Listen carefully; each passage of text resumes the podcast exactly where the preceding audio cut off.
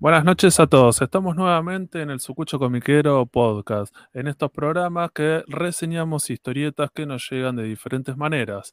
Por lo general, no siempre hablamos de historieta argentina, porque bueno, me parece que está bueno hacer una difusión y tratar de llegar a más gente, porque siempre leemos cosas que son interesantes y algo le podemos sacar. En este programa me acompañan Martín y Ailén. ¿Cómo va, gente? ¿Todo bien? Todo bien, todo bien. ¿Preparada, Ailén, para hablar y comentar esto y alabarlos o destruirlos? Parece que, parece que la gana de destruir las cosas la dejó muda. Sí, ahí, aparece Ailén, que justo se haya salido. ¿Está todo bien, Ailén? Sí, sí, todo bien. No sé, algo pasó con el internet que como que se cayó, así justo. Pero bueno, eh, no, bien, bien. Arrancamos nomás. Dale, arrancamos. Le voy a dar entonces el pie a Martín para que empecemos con la primera historieta que se llama León Rey. ¿De quién es esta historieta? ¿Qué onda?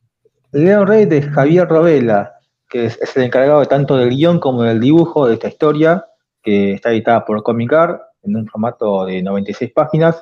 Eh, originalmente esta historia fue publicada en sus redes eh, a modo de, tiras diarias, ¿viste? Eh, y este volumen terminó compilando las 260 tiras de, a tres páginas, de a tres por páginas.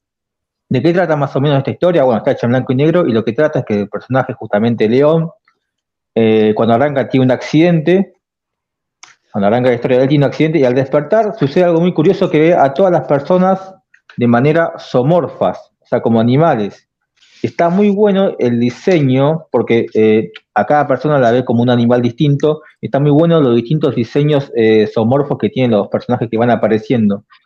Eh, hay una, hay ciertos, cierta mezcla de humor con drama, con suspenso, está bastante bueno, porque el tipo no entiende nada, por qué ve a las personas como animales y los únicos con los que puede interactuar de esta situación, porque si no, imagínate que cualquier persona le dice, che, te veo como un animal, lo van a tratar de loco, con los únicos que puede hablar sobre esto es justamente con los animales, porque después de ese accidente también puede hablar con los animales, algo totalmente fumado.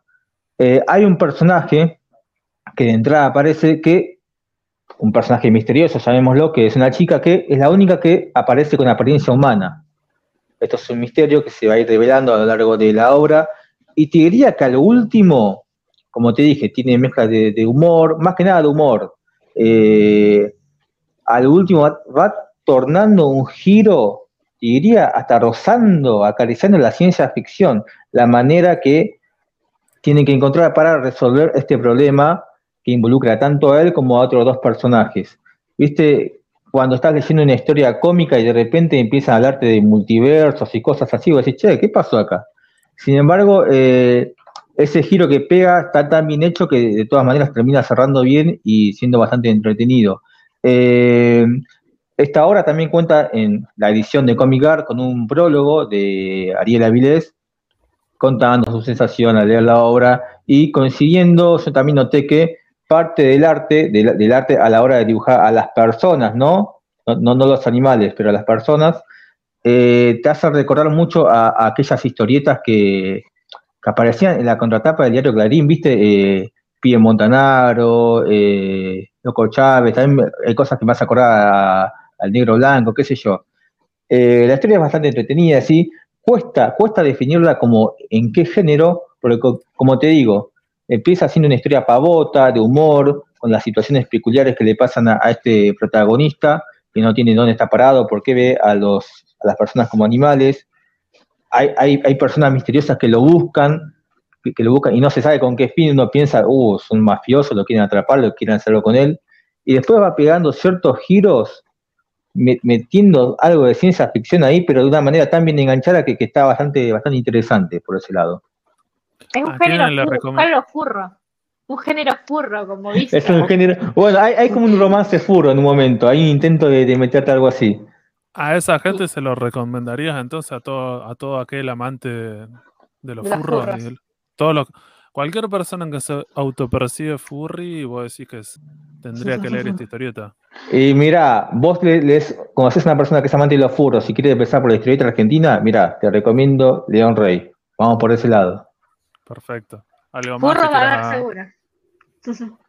¿Cómo ¿Algo más que quieras agregar, Martín, o estamos con esto? No, no, estamos, estamos. Bien, pasemos entonces a Ailén. ¿Qué historieta Sí. leíste, Ailén, esta semana? ¿Qué- ¿De qué nos vas a hablar? Eh, bueno, yo les voy a hablar de La Grieta. Eh, es una, una obra editada por Duma Editores con el guion de Cristian Garay y el dibujo de Darío Bravo. Eh, es una historia eh, de ciencia ficción. Eh, un poco, yo primero que nada quiero aclarar que no voy a contar demasiado porque por el hecho de no hacer spoiler, no me gusta, quiero que, quiero que vayan y la lean. No quiero, no quiero que, que spoilear demasiado. Eh, es una historia bastante larga, creo que tiene algo de 160 páginas. Eh, es una, una- no tampoco tan larga, pero eh, no, es, no, es muy, no es muy cortita. Y mm, empieza con la historia de, de una familia que se encuentra viviendo en Santa Lucía. Eh, Dante, que es el protagonista, su, mujer, su, esposa Victoria, y viven con su hijo Joaquín. Y pasa, comienza, digamos, con un hecho trágico que es la desaparición de su hijo Joaquín. Eh, a lo largo del tiempo, bueno, después pasando el tiempo, este, cuenta, digamos, varios, creo que varios años después, este, se encuentran con que eh, Dante vive en la calle como una persona común y indigente, digamos, y, y un poco te va contando que es, digamos, esto de la desaparición de su hijo, el, el punto de quiebre, tanto de su pareja como de su situación. El tema de, de vivir en la calle y, de no, de, digamos, de estar como, ser como un outsider, o sea, estar fuera. Eh, un día de esto se encuentra con con un muchacho, un, muchacho más joven que él, que se llama Adorno, que que un poco lo sorprende, obviamente le da una limosna y lo sorprende un poco contando su historia, eh, del tema de la desaparición de justamente de, de, su hijo y de su familia. Creo que le había pasado a él y, y bueno, y, y Dante se sorprende porque dice, ¿cómo, ¿cómo, sabe todo esto? Y a raíz de eso eh, empieza, digamos, como la búsqueda y empieza a ver un tipo, ciertos tipos de aparición, tipo de, como si fuesen eh, señales o apariciones, apariciones fantasmagóricas de su hijo y que bueno, que lo van guiando este, para de alguna manera enfrentar a cierto, digamos, este, para, digamos, para, para que encuentre cierto lugar y empiece a enfrentar a ciertas entidades que, digamos, que es como que se viven, o sea, o existen en realidad y que es como que nadie se da cuenta de que están ahí y, y ahí, y es, digamos, se repite y, la, y, ve, digamos, Dante ve que la historia de su hijo Joaquín se repite en varias familias, que hay varios chicos que empiezan a desaparecer. Y de ahí arranca la historia. La verdad que a mí me gustó un montón, a mí me gustó bastante. Eh, es una historia muy así, muy, muy de ciencia ficción. Tiene buen ritmo, eh, tiene unos dibujos que están, están bastante bien.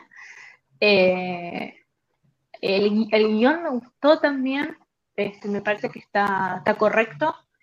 Y, bueno, nada, eh, es, es, en blanco y negro. Ahí vemos la imagen de la portada, que es a color, pero es, es en blanco y negro.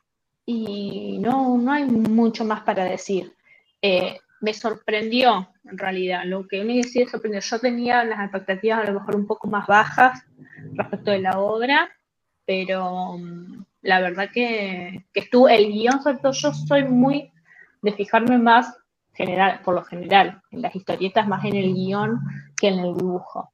Y, y la historia está, está muy bien. Lo único que hay algunas, hay algunas cositas de eh, qué sé yo, algunos errores de tipeo, algunas palabras que no están, pero son dos o tres por ahí en toda la obra, algunas palabras que no están separadas, bien separadas, y alguna que otro error de ortografía, pero la verdad que después todo lo demás, eh, eh, el dibujo es muy, es muy dinámico, o sea, las, las, peleas y las escenas de acción están buenísimas, eso la verdad me gustó mucho, eh, están bastante bien, así que nada, es, es, es algo para recomendar.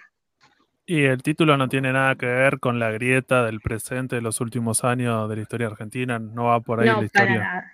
No, no, no, para nada. Para no tiene nada que ver con política ni con ni con ningún periodista veleta. Así que. o sea que si vos querías aprovechar este año de elecciones para recomendarla, no, no es por ahí. No, no es por ahí. No, no, no, no tiene nada que ver. Tiene más que ver con, digamos, con el género de lo fantástico. El género fantástico y de seres de, otros, de, de, otra, de otros planos, por así decirlo. Perfecto, y hablando de seres de otros planos y cuestiones mitológicas y también un poco de historia, vamos con la tercera recomendación, que se llama Tierra de Nadie, editada por la editorial Comic.ar Ediciones o Comicar, como le decimos, de Roberto Barreiro y Edu Molina. Lo que tiene de interesante esta historieta es que son solamente, bueno, son 112 páginas en blanco y negro, como siempre las tapas me parece que eh, está bastante buena. A veces no hablamos tanto, pero bueno, teniendo en cuenta que los Cinder es una de las categorías, me parece que de las portadas, y a veces se le ha achacado injustamente o no tan injustamente la historieta argentina, que a veces las portadas como que no garpan mucho, no te invitan a comprarla. Me parece que la de esta historieta en particular sí, creo que está bueno, y como que ya en la tapa ves de que va a ir la historia, ¿cierto? Se llama Tierra de Nadie, que tiene que ver con tres relatos de estos dos autores que tienen que ver con la guerra, el género el género bélico, pero tiene un elemento fantástico de thriller, más que nada como de terror. La primera historia eh, está ubicada, que me parece una de las más interesantes, está ubicada en la Gran Guerra, ¿cierto? En la Primera Guerra Mundial, donde unos soldados están peleando, creo que eran franceses versus eh, alemanes en la Primera Guerra Mundial, y al final terminan como uniéndose porque, bueno, aparece como un tercer enemigo que tiene algunos elementos que es lo que aparece en la etapa, que va siendo con, algunas influencias de algunos autores de, terror norteamericanos y bueno, tienen que pelear contra un ser que tiene otros poderes y otras cosas. Entonces me parece que está bueno porque hay toda una construcción bastante realista de la guerra, entonces vos decís, si te gusta el género bélico, creo que está bueno y que le agrega este elemento. El segundo relato que está ambientado en la Segunda Guerra Mundial y es, bueno, en una aldea donde hay judíos que son perseguidos por los nazis, aparece, ¿cómo es que le dicen? Justo nos falta Ronit. Eh, ¿Cómo se llama el religioso judío? Me sale cura, no es cura. En vez del cura, bueno, el rabino sería. El rabino, claro. Bien, entonces. Rabino, perdón. En, en, esta, en este relato, que mis compañeros me ayudaron, eh, aparece un rabino que dice, bueno, para ganarle a estos nazis lo que tenemos que hacer es convocar y empieza a leer unos textos antiguos eh, y, e invoca que, bueno, si tenés un poco de, lectura religiosa o eh, lectura de la Segunda Guerra Mundial, bueno, convoca o crea al golem, que es un relato, ¿cierto? Es un personaje mitológico que tiene que ver con esa con, el judaísmo y es bastante importante porque incluso para la Segunda Guerra Mundial había hay varios relatos sobre eso, a pesar que un personaje religioso barra fantástico iba por ese lado de la historia. Y la tercera es de la guerra de, de Croacia, ¿cierto? La guerra que fue entre 1991 y 1995, donde estos, estos soldados aparecen, bueno, una vez más, están en una guerra, están bastante bien caracterizados, están peleando y en un momento aparece como otro personaje, que este personaje también es como de la, literatura, es de terror y tienen que, enfrentarse. Una de las características que tiene estos tres relatos, que así como había dicho al principio, están hilvanados o, tienen este eje que tiene que ver con guerras, más que nada guerras europeas, ambientadas es bastante interesante y con este elemento de terror. Una de las cosas que dicen en el texto de la historieta es que las dos primeras relatos eh, ganaron un premio en México, sí, que fueron premiadas en México en el 2019 en un concurso que se llama Novelas Gráficas llamada Secuenciarte.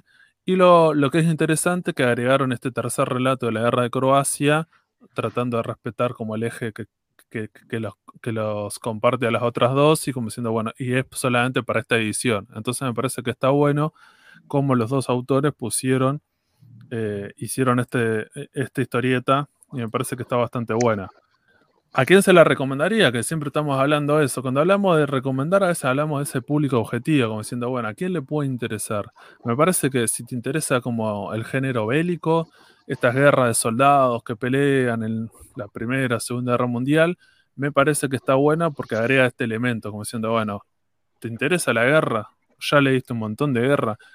Hitler Channel, ya te lo sabes de memoria, todos los documentales que hay, o te pusiste a ver en Netflix un montón de documentales de la Segunda Guerra Mundial y ya sabes, podés identificar a, los trajes de los militares o podés identificar a, las diferentes armas. Bueno, acá lo que agrega en estos relatos va por ese lado, como diciendo, bueno, me parece que está bueno. Y después lo que tiene el dibujo, que es en blanco y negro, que es un dibujo, no sé si mis compañeros lo están viendo, que no es un dibujo realista, sino tiene un par de trazos, unas líneas, hay como un trabajo que me parece que también está bueno, eh, garpa bastante que sea este tipo de dibujo, entonces me parece que también está bueno. Sí, es interesante. Eh, y es en blanco y negro. Sí. Sí, sí, es en, blanco y negro, por eso le digo, me parece que es de la Segunda Guerra, de, digo, de, diferentes guerras y ese elemento fantástico me parece que está bueno. Y a mí, como siempre, eh, como siempre digo, me parece, la, una de las cosas más me interesa es como siempre el género este que es histórico y me parece que acá está bueno porque no es como decir, bueno, lo ambientan en un momento de la historia y es puro, puro fanservice o es cualquier cosa que si no tiene ningún sentido. No, sino que los elementos que aparecen o estos, o estos eh, elementos fantásticos tienen algún tipo de, relación con ese periodo histórico y hay como una reconstrucción. Entonces me parece que está bueno. Porque una de las cosas que plantea, me parece, este tipo, este tipo de historieta, es que vos decís, bueno, el, lo dramático o lo peor que puede pasar a estos soldados en una guerra es la guerra en sí, como siendo, bueno, me parece que hay, una bajada de línea que va por ese lado, como siendo lo, más drástico, lo peor es la guerra, ya ser un soldado, ir a matar a otra gente por una nacionalidad diferente a la tuya, nacionalismo, está atravesado por un montón de cosas bastante horribles.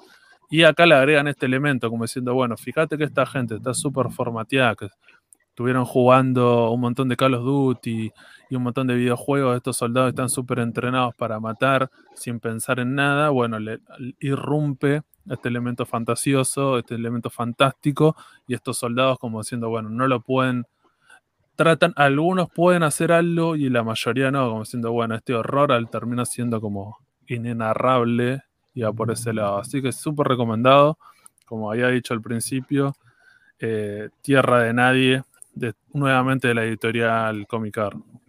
Y de esta manera cerramos entonces con este programa de recomendaciones, de estas lecturas, de estas reseñas que hicimos. Como siempre, gracias por habernos escuchado. Esto fue el, comique, eh, esto fue el comiquero Sucuchero. Sucucho, Sucucho, el Sucucho, el comiquero Sucucho, esto, Sucucher. Esto fue Sucucho el Show, gente. Hasta luego. Sí, sí, ya, ya está. Los saludan a Luciano, a Gata Santi. Hasta luego, gente.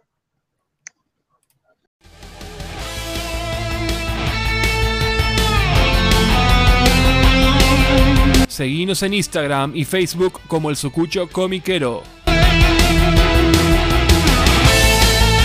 Y escuchanos en Spotify, Google Podcast, Anchor y otras plataformas de podcast. El Sucucho Comiquero.